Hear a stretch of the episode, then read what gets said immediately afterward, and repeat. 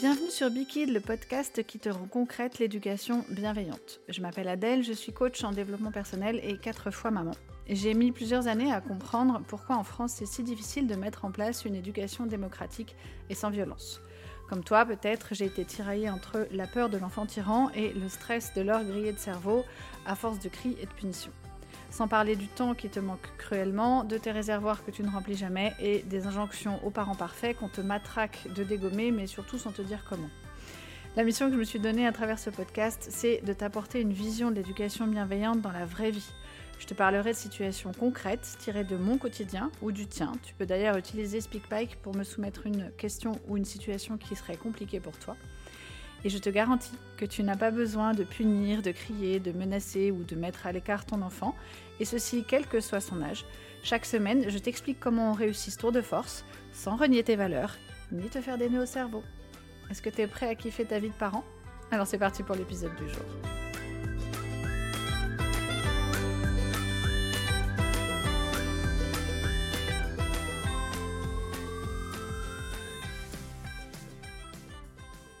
Alors aujourd'hui, je voulais te faire un épisode zéro pour te raconter mon histoire de maman, comment j'en suis venue à l'éducation euh, bienveillante, euh, comment j'en suis venue finalement à une éducation radicalement différente de celle que j'avais il y a 17 ans à la naissance de mon premier enfant. Pourquoi ces changements Comment ça s'est passé Et pourquoi j'en suis venue à ce, ces, accompagnements et à ce podcast et, Je te raconte tout ça. Euh, mon fils est né à maintenant 17 ans passés. Euh, quand il est né, j'étais dans une éducation très autoritaire, très classique, très verticale. Pour moi, c'est euh, les parents qui décidaient et l'enfant devait se soumettre. et ça n'avait aucun caractère péjoratif, c'est-à-dire que à la limite, c'était même si je faisais l'inverse, j'étais pas un bon parent. J'étais pas un parent suffisamment contenant et suffisamment aidant pour mon enfant si euh, je, je, ne le cadrais pas de façon très euh, systématique. Euh, donc, si Vivien n'arrivait pas à se soumettre ou ruer dans les brancards à l'époque, euh, j'utilisais les menaces, voire euh, les sanctions, les punitions. C'est arrivé malheureusement qu'ils reçoivent quelques fessées. Ça a été très rare, mais c'est arrivé. Par contre, c'était jamais à visée éducative. C'est-à-dire que les rares fessées qu'il a reçues, euh, pauvre petit chat, c'était du craquage. Du oh, je sais pas comment faire autrement, ou alors j'ai peur, je suis dans une grande angoisse, il se met en danger, je sais pas comment faire, et paf, ça part. Euh, à chaque fois, c'était ça. L'idée, c'était pas de lui euh, montrer, de lui expliquer quelque chose. Mais ça a eu lieu quand même et ça n'aurait pas dû. Hein. Ça ne change rien au fait qu'il ne faut pas taper un enfant et il ne faut taper personne, hein, ceci étant. Donc, euh, je suis absolument pas fière de l'avoir fait, mais je vais pas te mentir. Je vais pas te dire, que, ça n'est pas arrivé, ce serait faux. ceci étant, Vivien, c'était un enfant assez facile, c'est-à-dire que c'était assez facile de le contraindre. Il y avait rarement besoin d'aller très loin. En général, la menace et parfois la punition suffisaient, des fois les gros yeux, le euh, attends, euh, t'as pas compris, etc. Euh, ça, ça allait pas plus loin et du coup le quotidien était assez fluide et assez cool avec lui. quand il est arrivé à ses 2-3 ans, donc avant l'arrivée de sa sœur, ça nous posait assez peu de soucis. sa petite sœur Ambre est née en 2009, donc elle a maintenant 14 ans. Euh, bon, bien sûr, à la naissance, euh, quand elle était toute petite, euh, rien n'était très compliqué. Elle était petite. Quand elle a commencé à marcher, puis à parler, et puis à avoir deux ans, là, ça a commencé à être très, très compliqué. C'était une enfant très, très différente de son frère. D'emblée, très autonome. C'est-à-dire qu'Ambre, elle voulait tout découvrir. Elle voulait tout voir. Et elle voulait tout essayer. Et euh, là, j'ai commencé à me sentir extrêmement impuissante. C'est-à-dire que, euh, alors la punition n'avait aucune prise sur Ambre. Elle s'en fichait totalement. Elle pouvait passer des heures au coin, ça la dérangeait pas du tout. Euh, et comme elle voulait explorer et que je savais pas comment faire autrement que de la punir, bah, elle continuait à explorer, puisque la punition, elle s'en fichait. Et surtout, du coup, parfois, elle se mettait en danger. Euh, c'est arrivé notamment qu'elle fasse un, qu'elle escalade plusieurs meubles qu'elle avait mis les uns sur les autres. Une, chaise sur une table, un tabouret sur une chaise, et qu'elle monte tout ça pour aller attraper sa tétine, et elle, se elle s'est cassé la figure. Ça, faisait partie des, choses que Ambre aimait faire. Et je me souviens de soirées où, quand mon mari rentrait, tard, parce qu'il a toujours beaucoup bossé, je, je, craquais dans ses bras en me disant, mais je ne sais pas quoi faire avec Ambre. Je ne sais pas comment me faire obéir, j'y arrive pas. Euh, j'ai beau menacer, j'ai beau punir, j'ai beau crier. Elle recommence. Vraiment, j'étais démunie. Je ne savais pas comment faire. Ça a été compliqué aussi euh, à l'école avec elle au, tout début. C'était une excellente élève, elle comprenait tout, il n'y avait pas de problème, mais ses comportements n'étaient pas du tout euh, validés à l'école. Et on me disait, ah, bah, c'est une élève adorable, elle est attachante, mais elle ne tient pas en place, quoi. Elle papote, on a l'impression qu'elle n'écoute pas, alors qu'elle avançait très bien, hein, c'était pas du tout le problème. Mais en gros, le, ressenti, enfin, le, retour que j'avais des enseignants, c'est elle en fait qu'à sa tête. Et je leur disais, ah oui, bah écoutez, c'est pareil à la maison. Comme ça, c'est bien. Et du coup, étant donné que j'étais quand même relativement en échec, sur le coup, je me rendais pas compte de ce à, à, côté de quoi je passais. Ça, je l'ai vécu plus tard. Mais euh, là, au départ, ce qui m'a euh, finalement poussé à essayer autre chose, c'est euh, cette sensation d'échec. Je, ne voyais pas comment faire autrement et je me suis dit, il doit y avoir d'autres façons de faire, c'est pas possible. Là, manifestement, j'y arrive pas.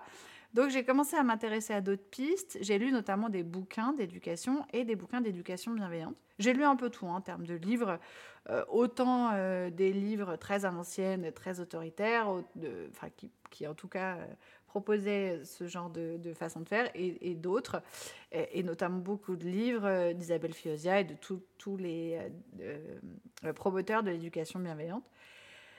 Euh, et j'ai commencé comme ça à m'imprégner de, de, toutes ces informations.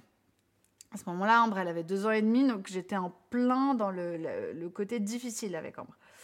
Euh, elle, était, elle commençait tout juste à l'école, elle était en maternelle, donc euh, j'étais vraiment dans le moment, dans le, dans le dur. et donc je commençais à chercher un peu d'autres façons de faire. Euh, je ne me suis pas découragée hein, puisque euh, on a voulu un troisième enfant. Donc euh, j'ai été enceinte de Lilian qui est arrivé quand Ambre avait... il est arrivé au mois de février, donc Ambre avait deux ans et demi. Et lui, en grandissant, il s'est montré bah, encore très différent des deux autres. Lui, c'était plutôt le modèle très sensible, qui fait pas trop parler de lui. On ne le voit pas beaucoup, Lilian. Euh, c'est un, enfant, un petit garçon maintenant extrêmement observateur, très doux, très gentil, qui prend pas de place. Qui vraiment, c'est l'enfant qui fait pas de bruit, extrêmement intelligent aussi et euh, très sensible. Euh, c'est quelqu'un, c'est un enfant qui se plaint rarement, même quand c'est pas facile pour lui. Et du coup, j'ai commencé à tester, notamment avec sa sœur, lui était encore petit, des petites recettes euh, tirées de mes lectures. Les petites recettes me permettaient d'apaiser un peu le quotidien, c'est-à-dire que ça, ça bloquait un peu cette escalade de la violence euh, parce que ça me proposait d'autres façons de faire et donc ça, ça apaisait un petit peu les choses. Étant donné que Lilian s'est avéré un enfant assez facile aussi, euh, qui se soumettait finalement assez vite à l'autorité, euh, quand j'étais démunie avec mes petites recettes que j'y arrivais pas, ben, je disais non, c'est comme ça et pas autrement. Et avec lui, ça se passait plutôt bien. Ambre grandissait, bon, bonhomme allant, on y arrivait à peu près. Euh, ça restait compliqué avec elle, mais mes petites recettes me permettaient de trouver des, des, des, façons de faire différentes avec Ambre et qui marchaient quand même un peu mieux que le côté euh, je t'ai dit que tu faisais ça, tu vas faire ça. Parce que ça, avec Ambre, ça marchait absolument pas. Hein. ça ne fonctionnait pas du tout. Euh, avec tout ça, je me rajoutais petit à petit énormément de pression. Et j'ai définitivement, je me suis définitivement rajouté énormément de pression quand j'ai arrêté de travailler, quand j'étais enceinte de mon dernier. Donc euh, j'ai arrêté de travailler pendant ma quatrième grossesse parce que je pressentais que continuer de travailler, ça allait être compliqué en gérant mes quatre enfin mes trois et demi, euh, avec un mari qui était quand même euh, là relativement peu. Et c'est là que je me suis d'un coup rajouté énormément de pression. C'est-à-dire que tout le temps que je ne mettais pas dans mon travail, j'avais dans l'idée qu'il fallait le mettre dans ma famille et pas du tout pour moi. Pas un moment où je me suis dit que peut-être sur ce temps de travail, du temps pour moi, ça pourrait être intelligent. Et donc, non seulement mon temps de travail s'est déporté sur mon temps euh, de gestion familiale, mais en plus, comme je ne travaillais pas, j'avais cette, euh, euh, ce sentiment d'infériorité, cette culpabilité de me dire il faut que j'apporte encore plus de valeur, et donc je me rajoutais encore plus de pression. J'ai commencé à me priver de sommeil, à me priver de temps pour moi. Enfin, j'ai commencé à vraiment sombrer petit à petit.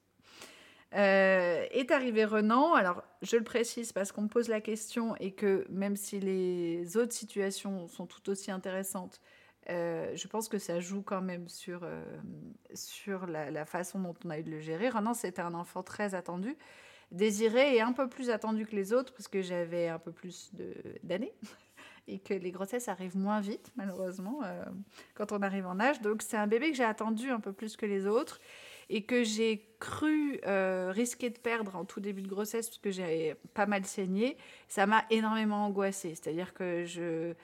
Euh, limite, je me disais, j'ai même dit un jour à mon mari, si je le perds cet enfant-là, je ne sais pas comment je vais m'en remettre. Il faut savoir que j'ai fait deux grossesses extra-utérines aussi dans toute la bagarre. Donc je savais ce que c'était que de perdre une grossesse. Et vraiment, cette grossesse-là et ce petit-là, ce qui peut paraître euh, euh, étonnant, parce que c'est un quatrième, euh, je l'attendais. Vraiment, on l'attendait tous les deux, hein, même tous les cinq. mais moi, j'avais très très peur de ne pas réussir à l'avoir et de le perdre. ça, c'est probablement quelque chose que le reste de la famille n'avait pas. Mais bon, bref, ce petit contexte étant posé, quand il était tout bébé, bon, les, autres grandissaient, il posait assez peu de problèmes en dehors du fait que son estomac prenait beaucoup de place. C'est un enfant qui tout petit réclamait à manger alors que euh, les autres pas du tout.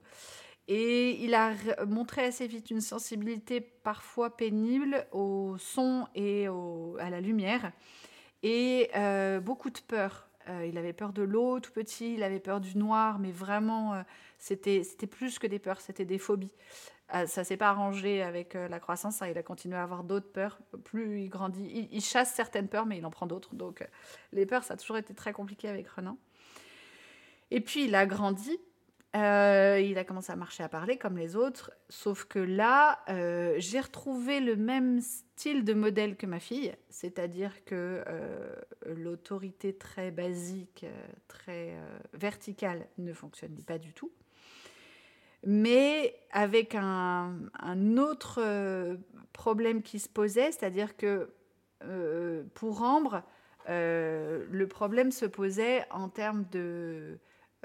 elle se mettait en danger, elle était un peu compliquée à gérer parce qu'elle faisait du bruit, on va dire, mais ça s'arrêtait là. Renan, le problème, c'est qu'il était violent avec les autres enfants. Euh, dès qu'il a commencé à grandir, ces tempêtes émotionnelles se sont traduites par de la violence avec les autres enfants euh, qu'il côtoyait, mais aussi avec ses frères et sœurs. Et donc ça, ça a été très compliqué. Et surtout, il y a eu un moment donné où je me suis retrouvée en échec aussi. C'est-à-dire que mon autorité très verticale induisait forcément une escalade de la violence, puisque euh, imposer, menacer, punir, si ça marche pas, qu'est-ce qui reste? Ben, on, est un peu obligé de s'imposer physiquement. Et donc, il y a eu un moment donné où je me suis dit, mais bon sang, mais là, je vais quand même pas l'enfermer, euh, je vais quand même pas l'attacher. Et en plus, euh, s'imposer à moi cette injonction paradoxale qui me disait, j'essaye de faire en sorte que ce petit arrête d'être violent. Je peux pas être violente moi-même avec lui, ça ne peut pas fonctionner. Et donc, là, je me suis retrouvée vraiment à me dire, là, je ne peux plus faire ce que je faisais avant. Ça ne fonctionnera pas avec euh, Renan. Et ça va, ça, va m'amener euh, totalement au casse-pipe. Enfin, où est-ce est qu'on va, en fait? Vraiment, je me suis, euh, je me suis retrouvée bloquée. En fait, l'attitude autoritaire, ça fonctionne bien avec un, un enfant qui capitule vite. Quand c'est pas le cas, la solution qui reste, ça va être de sévir, de durcir et de renforcer encore notre pouvoir de, de parent, qui est pourtant déjà total. Hein. Si tu réfléchis bien, les enfants n'ont aucun pouvoir.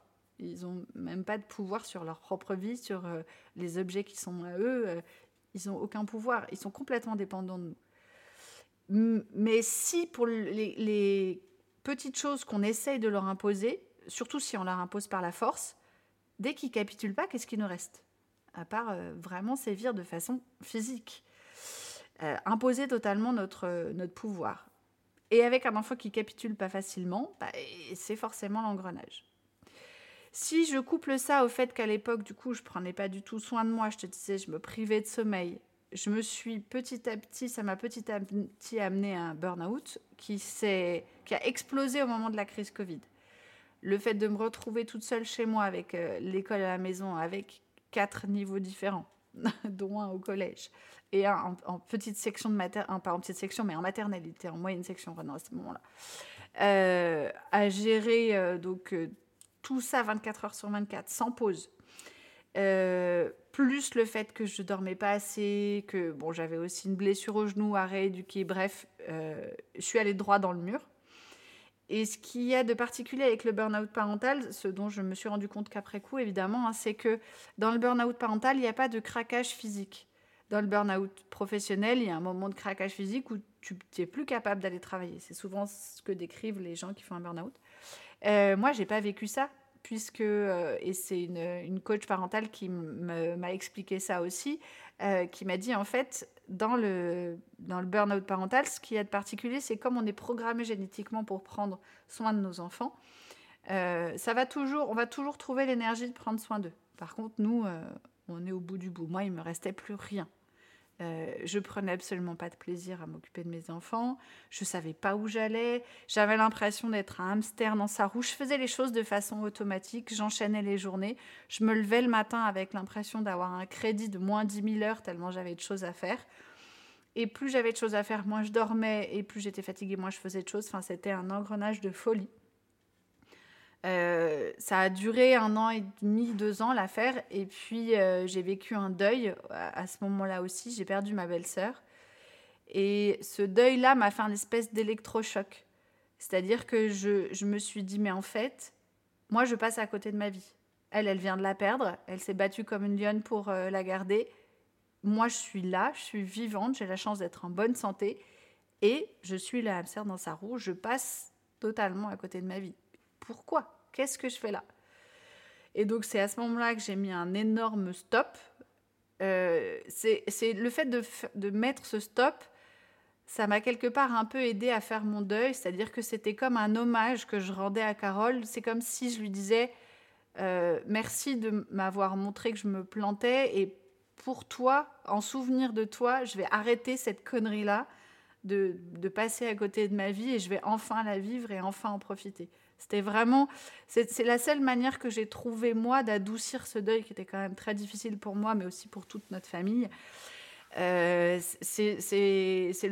j'avais besoin de passer à l'action, de, trouver du sens à cette perte-là, même si euh, ah, c'est très personnel. Hein. Il y a des gens qui vont dire mais ça n'a aucun sens ce que tu as fait. Moi, c'était le sens que j'avais besoin de lui donner, c'est de me dire il faut que je, fasse quelque chose en mémoire de Carole et c'est ça que c'est la seule chose que j'ai trouvé intelligente à faire, c'est de me dire maintenant arrête euh, de passer à côté de ta vie, trouve lui un sens et fais quelque chose avec ça. Et la première, euh, la première action, la première, euh, le, premier petit pas que j'ai fait pour arriver à ça, c'est déjà arrêter de me priver de sommeil. j'ai commencé à me dire bon bah en fait, essaye de voir ce que ça donne quand tu dors, ton content. Et au bout de trois jours, mon mari m'a dit non, c'est bien quand tu dors. J'étais tellement insupportable de, fatigue que non vraiment dors c'est une bonne solution pour toi. Donc j'ai commencé par ça. Et la deuxième chose que j'ai fait ça a été de tenter le coaching. Il y avait un coaching parental qui me tentait depuis plusieurs mois. Je me disais oh mais non j'en ai pas besoin je vais pas mettre de l'argent là dedans et puis euh, c'est ridicule je sais bien comment faire etc et puis, euh, il y a eu un, un thème euh, qui parlait de la charge mentale à l'époque. Et comme j'étais en plein dedans, je me suis dit, allez, tu sais quoi, je me lance, j'essaye. Et le premier coaching que j'ai essayé, donc c'est un coaching pour les parents. C'était vraiment un coaching, un mini coaching parental. Et même ce mini coaching, ça a révolutionné mon quotidien. Euh, j'ai pris conscience de mes valeurs personnelles j'ai réussi euh, à, avec les exercices, à écarter les injonctions qui me pesaient, les injonctions à la mère parfaite, les injonctions à l'autoritarisme, le fait de tout gérer, de ne jamais se plaindre. Tout ça, c'était des injonctions que je me collais. Donc j'ai réussi à faire la différence entre mes valeurs propres et les injonctions déjà. Et ça a eu des effets pour un mini coaching, ça a eu des effets tellement oufissimes que je me suis dit mais c'est génial ce truc, il faut que je creuse.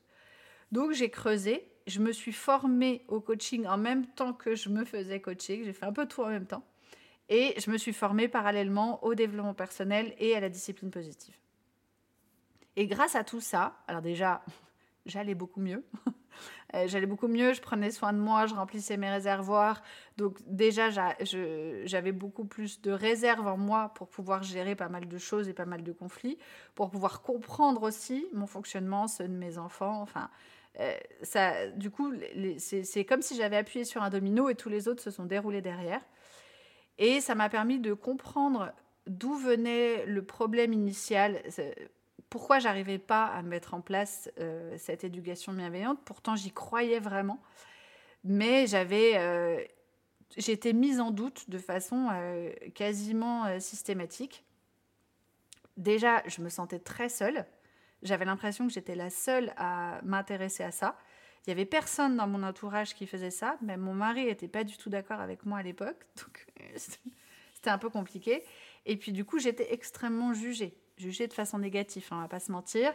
C'est-à-dire qu'à chaque fois que je faisais quelque chose avec mes enfants, on me regardait de travers ou on me disait ah, tu devrais mieux faire ça, etc., etc. que ce soit l'entourage, la famille, l'école aussi.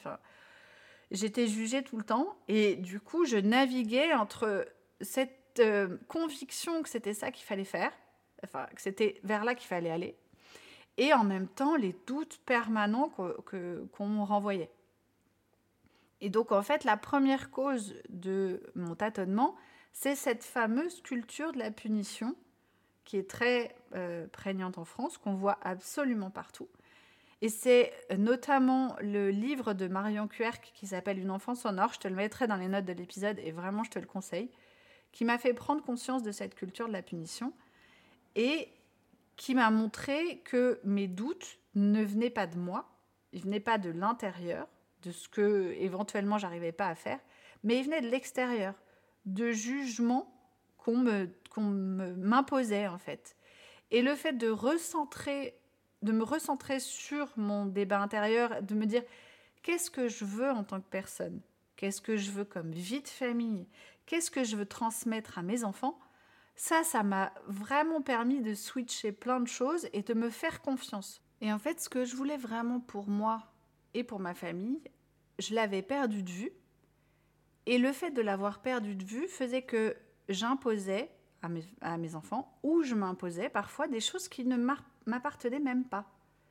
Euh, qui étaient du... C'est un peu du systématique. On fait ça parce qu'il faut le faire. Mais qui a dit ça en fait? Qui a dit qu'il fallait euh, qu'un enfant de 3 ans se tienne correctement à table? Euh, Déjà, est-ce qu'il en est capable? Je me suis rendu compte notamment que euh, alors un, jour, moi-même, mais vraiment un truc, en, allant dîner avec ma sœur et en me retrouvant sur un tabouret où je pouvais pas poser mes pieds, je me suis dit, mais attends, mes gamins, ils sont pieds en l'air tous les repas, personne se plaint. Et en fait, juste si je leur mettais un marchepied, déjà, ils se tortilleraient moins. Mais des trucs, tu te dis, mais, mais pourquoi je fais ça? Et vraiment, il y a plein de petites choses comme ça dans mon quotidien de maman où je me disais, mais pourquoi je m'impose ça? Et pourquoi j'impose ça à mes enfants? Est-ce que vraiment ça a du sens? Et est-ce que je pourrais pas réfléchir à ce sens? Et c'est vraiment ce que je, un, des trucs que des plus importants que je t'apprends dans mes accompagnements, c'est finalement à la fois le plus précieux et le plus facile à faire, c'est le plus rapide finalement, c'est c'est quoi ce que tu veux toi? Et ça va pas être la même chose que moi, que euh, peut-être ton conjoint ou ta conjointe, et on s'en fout, peut-être que euh, ta famille, ton voisin, ta copine, on n'en a rien à faire finalement. Euh, parce que tout ce que les autres ont comme valeur, ça va être aussi intéressant à discuter. c'est pour ça que le fait de ne pas être d'accord avec ton conjoint ou ta conjointe, on en reparlera, mais c'est pas du tout un problème, bien au contraire. Mais quoi qu'il en soit, ce qui est le plus important et vraiment la première étape pour moi, c'est de se dire qu'est-ce que tu veux toi en tant que parent? Qu'est-ce que tu veux? Qu'est-ce que tu veux transmettre? Et après, on discute de comment on le fait. Mais déjà, quand tu te rends compte des valeurs euh, importantes pour toi et des valeurs que, que tu as besoin de transmettre, que tu as envie surtout de transmettre, ça change beaucoup de choses. Tu remarqueras, moi je remarque en tout cas, en faisant euh, travailler ces valeurs-là, que souvent l'obéissance n'en fait pas partie. Hein. C'est, jamais euh, la première et c'est rarement, elle est rarement présente même. Donc, ça peut falloir le coup de se poser la question est-ce que je veux des enfants obéissants? C'est pas sûr. Ça, c'est un des premiers trucs que je te fais faire et vraiment, c'est très très puissant. Alors, souvent, quand on travaille là-dessus, on en arrive à creuser sur nos blocages et nos blessures d'enfants qui sont aussi souvent liées à une éducation autoritaire parce qu'on ne va pas se mentir, ce que nous, on a reçu euh, en tant que parents en 2023, c'est la plupart du temps une éducation très autoritaire. Et ça, ça joue énormément sur notre façon de faire en tant que parents. Et ça, c'est un travail qui va être un petit peu plus long, encore que ça dépend vraiment des gens. Mais euh, c'est extrêmement libérateur. C'est-à-dire que quand tu as fait à la fois le deuil de ce que tu aurais voulu en tant qu'enfant, et en même temps que tu as réussi à faire la paix avec ce que t'ont transmis tes parents euh, sans avoir l'impression de renier leurs valeurs si tu fais différemment. Parce que c'est souvent ça qui bloque. Enfin, ça fait aussi partie des blocages. On se dit si je fais différemment avec mes enfants, ça veut dire que mes parents ont fait mal. Absolument pas. Ils ont fait avec ce qu'ils avaient. Et à partir du moment où euh, tu as compris ça vraiment dans ton expérience à toi, et où tu as réussi à faire la paix avec tout ça, le reste, ça roule. C'est beaucoup plus facile de, comprendre et de mettre en place l'éducation bienveillante de façon efficace et de façon personnalisée. La deuxième cause de mes blocages et de mes errances, c'est la vision que j'avais de l'enfant et la vision que j'avais de mes enfants. Et ça, bah, évidemment, elle est renforcée par la culture de la punition. Mais euh, c'était très important pour moi de vraiment prendre conscience de ça, c'est-à-dire qu'on a une vision de l'enfant. Si tu regardes tout le champ lexical autour de ça et autour de notre vision de l'enfant, c'est il cherche les limites. Il ou elle a besoin d'un cadre, souvent euh, sécurisant, entre gros guillemets. Euh, il faut gérer l'enfant, le faire plier, la surveiller. Tu vois, tout ce champ lexical-là, il est quand même très vertical c'est malheureusement, je l'ai découvert assez tard, une vision qui est très en lien avec la psychanalyse. Pour la psychanalyse, l'enfant est un pervers polymorphe narcissique. Ah bah ça fait envie. Hein. Et ça, c'est diffusé dans, les, dans tous les écrits psychanalytiques et en général, tu remarqueras que euh, les nostalgiques de la punition et de l'autorité sont très souvent psychanalystes. Et très souvent, ils ont un discours psychanalytique dessous. Alors, tu peux me dire oui, mais Françoise Dolto, elle était psychanalyste, certes, et elle était plutôt pour, soi-disant, une éducation bienveillante. N'empêche que Françoise Dolto avait une position euh, par rapport à l'inceste et aux agressions sexuelles sur mineurs qui est plus que douteuse. Donc, euh, la psychanalyse reste, à mon sens, quelque chose à se méfier, dont on doit se méfier, pardon. Euh, je te donne ma vision personnelle, je te laisserai te faire ton opinion sur la psychanalyse. Alors, il est bien évident que je ne parle pas des psychanalystes. Ça ne veut pas dire que tous les psychanalystes sont bons à acheter à la poubelle. Euh, il y en a d'excellents et il y en a qui ne font pas que de la psychanalyse. Il n'empêche que si on parle de la discipline, d'une part, scientifiquement, elle tient sur du vent. Il n'y a rien euh, de scientifique qui sous-tend la psychanalyse. Je te propose d'écouter un excellent podcast sur ce sujet qui s'appelle Méta de choc. Euh, elle a fait toute une série sur euh, la psychanalyse qui est très intéressante. Ce qui est sûr, c'est que si on remet les choses dans le contexte, le père de la psychanalyse, à savoir Freud, si on le téléportait en 2023, on le qualifierait clairement de charlatan. Alors certes, à l'époque, il n'y avait rien d'autre, il n'y avait pas notamment de médicaments pour traiter les patients dont il s'occupait. Il n'empêche que ces théories sont fondées sur du vent, mais vraiment, et que si on y regarde de plus près, et ça, par chance, les archives de Freud se sont ouvertes petit à petit avec le temps, c'est-à-dire qu'il y a encore 20 ans de ça, la moitié des dossiers de Freud étaient cachés, gardés secrets par la famille, les descendants de Freud. Il y en a plusieurs qui, au fil du temps, se sont ouverts et les historiens sont allés gratter dedans. Et ils ont découvert des trucs quand même pas très très chouettes, à savoir que Freud, a priori, soignait personne. La seule patiente dont on est sûr euh, qu'il a guéri, c'est sa femme, et il lui avait fait de l'hypnose. Donc je ne sais pas si on peut vraiment parler d'efficacité de la psychanalyse. Si on ajoute à ça le fait que Freud, mais aussi la psychanalyse, la psychanalyse en général, même les autres euh, psychanalystes, euh, les autres pères de la psychanalyse, comme Lacan par exemple, avaient le même, la même tendance au discours extrêmement misogyne. Je te rappelle quand même que pour Freud, euh, la petite fille est un petit homme. Et elle va découvrir son, le grand malheur de sa vie vers l'âge de 3 ans quand elle se rendra compte qu'elle n'a pas de pénis. Et donc, euh, elle sera malheureuse toute sa vie parce qu'elle n'a pas de pénis. Super, les gars. Bien. Et eh ben, euh, qu'est-ce qu'on fait avec ça? Alors, encore une fois, on remet les choses dans le contexte de l'époque. Euh, c'était probablement OK à l'époque d'avoir une vision à ce point dramatique de la femme. Mais là, maintenant, on est en 2023. Donc ce serait bien qu'on change un petit peu euh, notre vision. Et ça ne veut pas dire qu'il n'y avait pas de contemporains de Freud qui n'étaient pas d'accord avec lui, notamment sur sa, façon de voir les femmes, heureusement. Donc c'est pas parce que ça date des années 1900 que euh, c'est forcément, on, est forcé d'être euh, d'être inégalitaire et misogyne. Donc la première chose qui m'a permis de dézoomer vraiment, sur ma vision de l'enfant, c'est de me rendre compte que cette vision-là était liée à la psychanalyse et d'aller gratter un peu sur la psychanalyse et de me dire, oula, mais attends, où est-ce que je vais là? Ça nous vaudrait peut-être le coup que je réfléchisse. Euh, du coup, mon deuxième axe de travail, euh, dans mes accompagnements, ça consiste le plus souvent à te montrer ce que tu peux avoir du mal à voir, comme moi j'ai eu beaucoup de mal à voir, hein, c'est que l'enfant n'a pas un comportement inadapté juste pour te provoquer. Ça ne veut pas dire que son comportement n'est pas inadapté. C'est souvent le cas, enfin c'est souvent le cas, c'est parfois le cas, et il faut corriger ça. On est bien d'accord. C'est pas ça le problème. Le problème, c'est que on part du principe que ce comportement est inadapté pour nous provoquer, pour chercher les limites, pour aller gratter, pousser le cadre, etc. Sauf que pas du tout.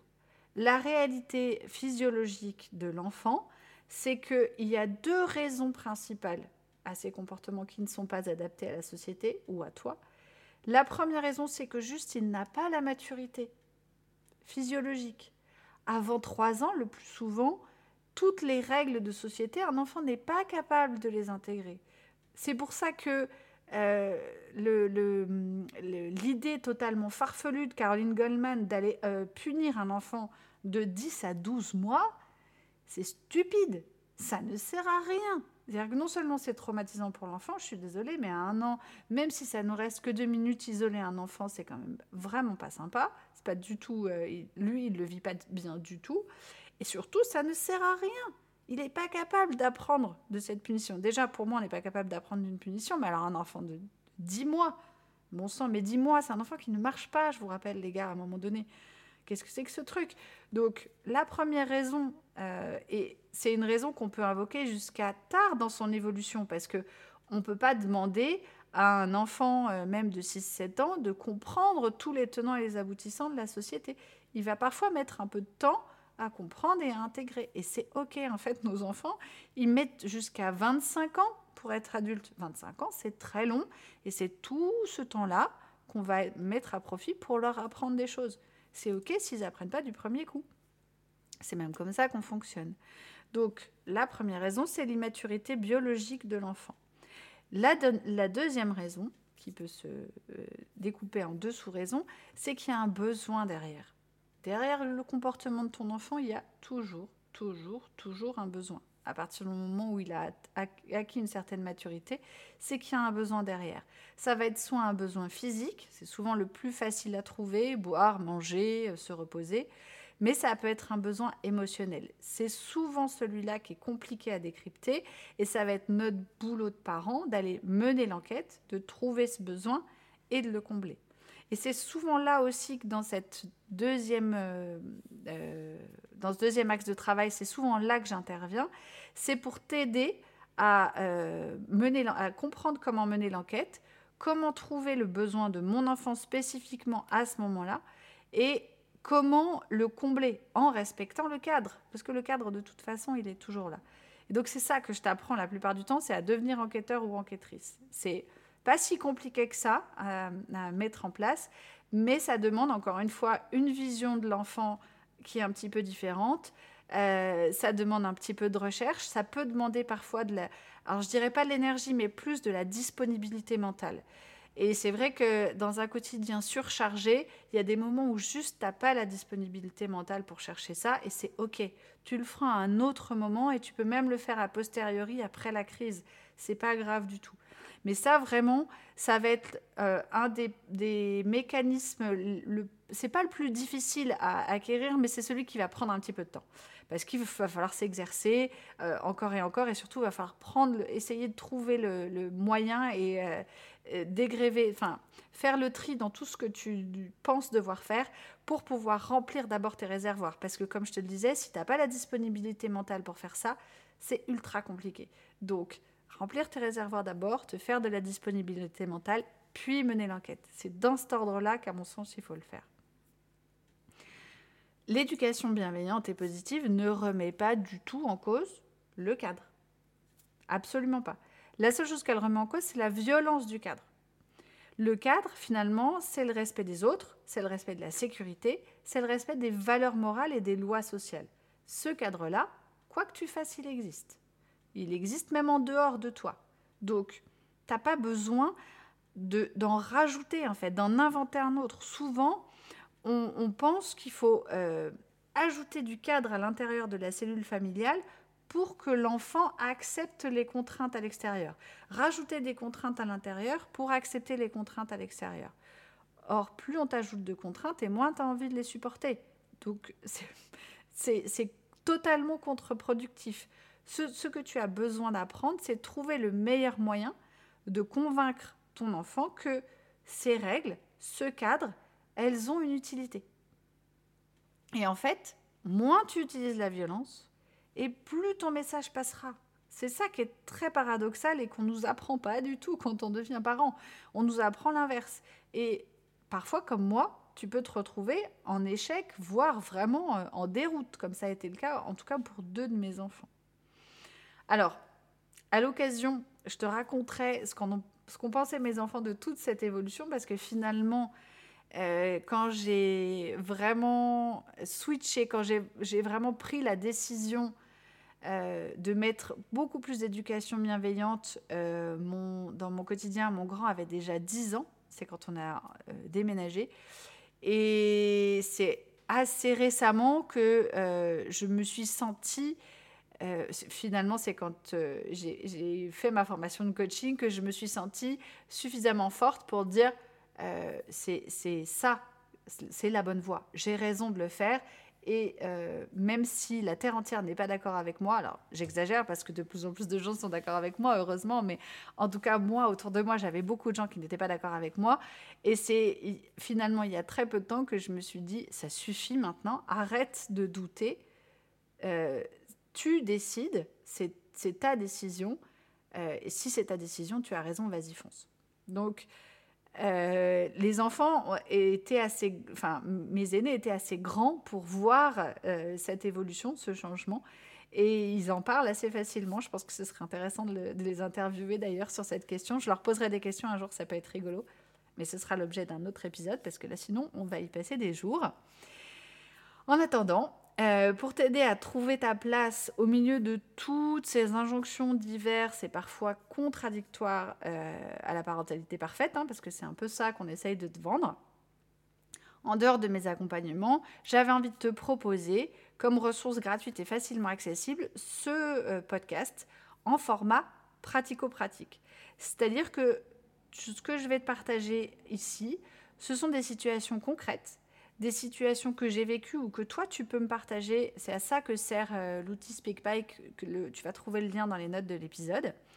Et donc, dans chaque situation, je vais te décrypter la version autoritaire que j'ai beaucoup utilisée par le passé et que donc je connais bien. La version laxiste, alors moi c'est une version que j'ai peu utilisée, mais comme c'est une version qui fait peur à tout le monde et qui est assez facile d'extrapoler parce que je la vois assez régulièrement, je pense que c'est important de t'en parler. Et enfin, je te proposerai la voie du milieu, la discipline positive, l'éducation bienveillante, appelle-la comme tu veux. Pour chaque euh, façon de faire, je te décrirai les avantages et les inconvénients et aussi ce que j'aurais aimé faire. Parce que des fois, il y a des choses que j'aurais voulu faire et que j'ai pas pu faire.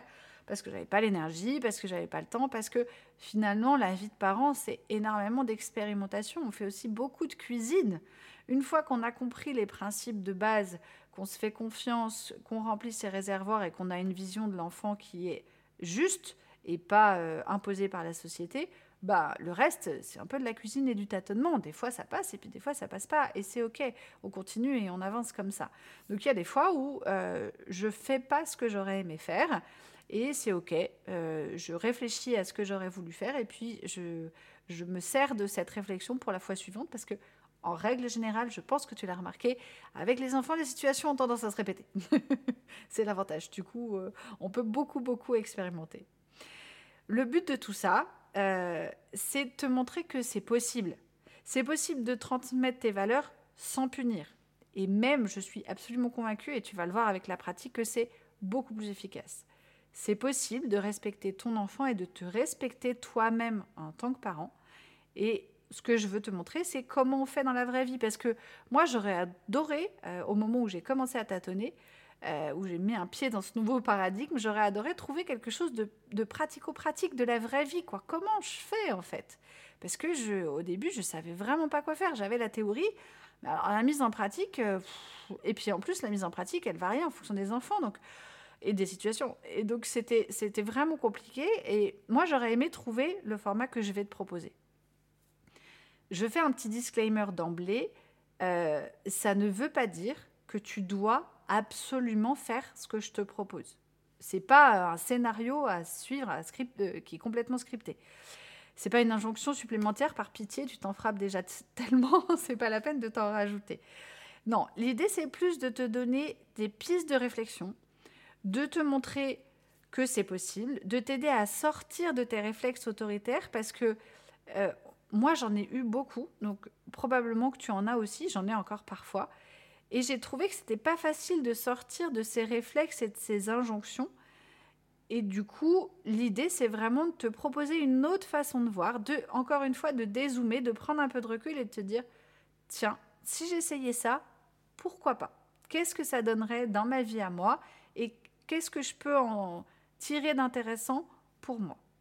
C'est ça que je vais te proposer dans ce podcast ce n'est pas euh, un, ce, sera pas des recettes toutes faites parce que malheureusement ça n'existe pas. J'aimerais beaucoup, mais ça n'existe pas. Ce n'est pas un script à suivre, ce n'est pas une injonction supplémentaire, ce n'est pas un dogme. C'est vraiment euh, mon quotidien de maman, comment j'ai fait, à quoi je suis arrivée progressivement.